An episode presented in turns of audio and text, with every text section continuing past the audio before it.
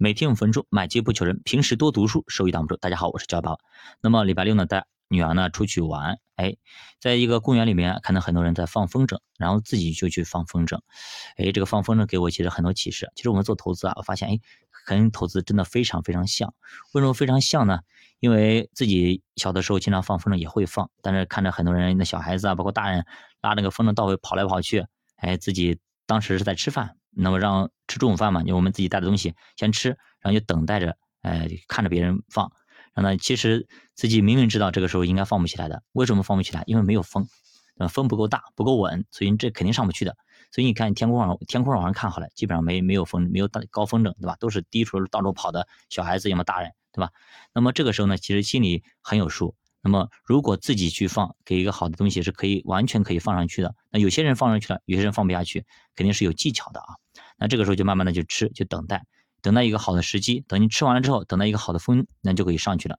那么自己开始放，呃，放的时候呢，那么刚开始是没有风的，就是一直在等，就等那个风。那个风一来，好，马上就趁着那一股劲儿，唰就上去了。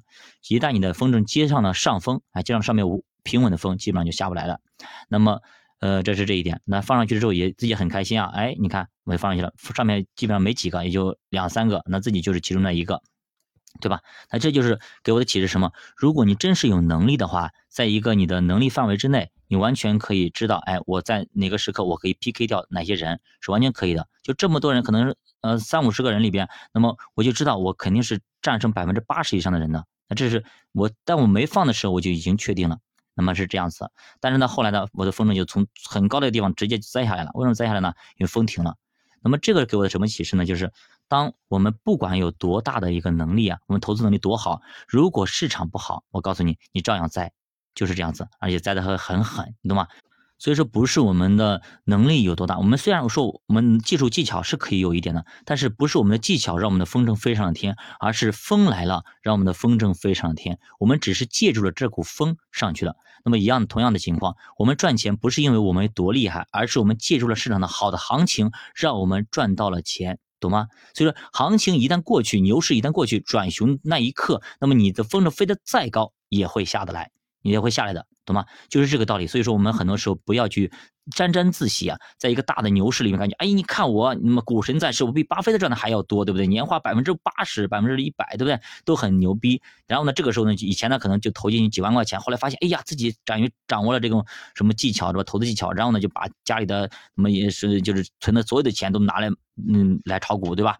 这个时候呢，可能甚至要卖房子来炒股，最后呢。刚刚把钱全部干进去之后，发现市场大变，一下子就损失惨重，就是这样子。所以说，很多时候我们要带着一颗敬畏市场的心。我们知道我们可以做得好，但是我们不过度的自豪说我们多多厉害。我们敬畏市场，是因为市场给了我们这股风，让我们的风筝能够飞上天，接上了一个上风。那别人有可能他就没有借助这股风，他没有上得去。那么一旦你上得去，只要上层的那种风是稳定的，下面风依然是比较乱风，所以很难去上得去。那么如果没有一个很很好的一个大很大的一个呃风力是上不去的。那么一旦你上去之后，可能上面也就留保留着三五个，对吧？你是那三五个里边的一个，那你会很开心。但是你知道为什么你上得去，就是因为刚刚那股风。现在只是那为什么那么多人上不去，只是因为现在没有那股风，懂吗？就是这样子的，所以说上去了就上去了，带着一颗敬畏的心。那么没上去，那么你要等待，耐心的等候，不要乱操作。真的，下面已经根本就没有风，很或者是微风的情况下，很多人到处啊，那些大人、小孩一起啊，都是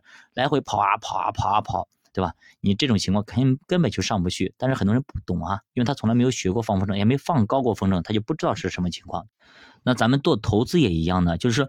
真的行情不好的时候，比如这种尴尬的行情，本身它就没有行情，你这个时候来回的就进进进出出进进出出，根本你就是瞎折腾，根本挣不到钱的，对吧？明明这种情况就挣不到钱的，百分之八十的人都挣不到钱，你凭什么能挣到钱，对吧？行情不好，咱们就等，真的耐得住寂寞。巴菲特为了等一个机会，可能等好多年，对吧？何况是我们呢，对吧？所以说真的是我们要有耐心去等待那个非常好的时点，等到这个好的时点之后，我们介入就 OK 了。比如说中概互联，以前可能在给大家说买买定投定投，对吧？大家还有人还说啊干嘛干嘛的，对吧？现在呢，很多人都开始你说你说买中概股啊，丐帮弟子，对不对？开始一群人开始笑话你，哎，这个其实就是一个非常好的一个反向指标。懂不懂？当别人都不要的时候，都害怕的时候，那个时候给都不要的时候，哎，可能就是我们进行一个介入的一个非常好的一个机会。就是真的耐心去等待那个机会，市场是不会就是说亏待任何一个有耐心陪他一起成长的人的，懂吗？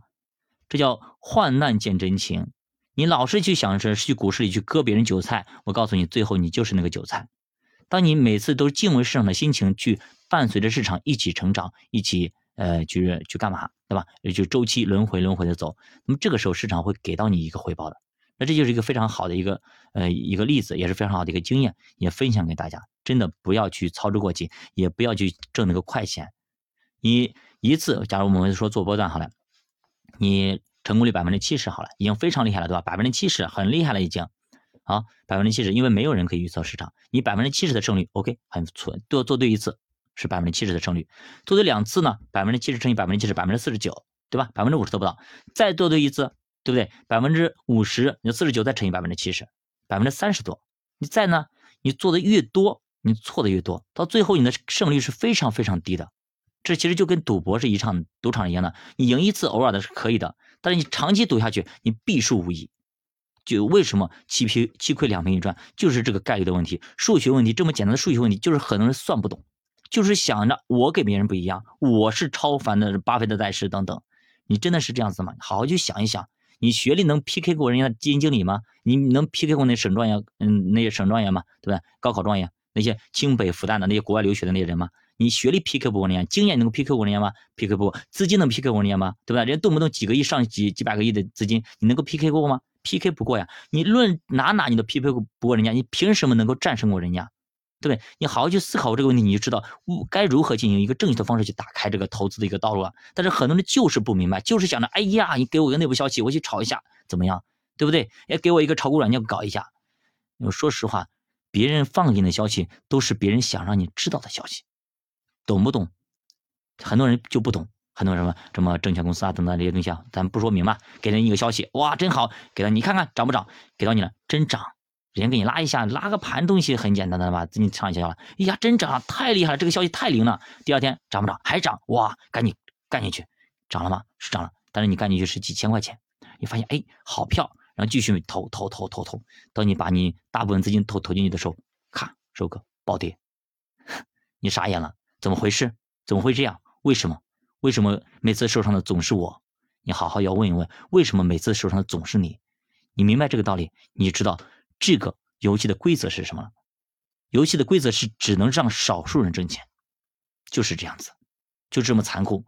一个碗里的水，对不对？总共只有十个球，有二十个人或者三十个人，总得有没有拿到球的人，对吧？你想想看，你凭什么？能够成为那个拿到球的人。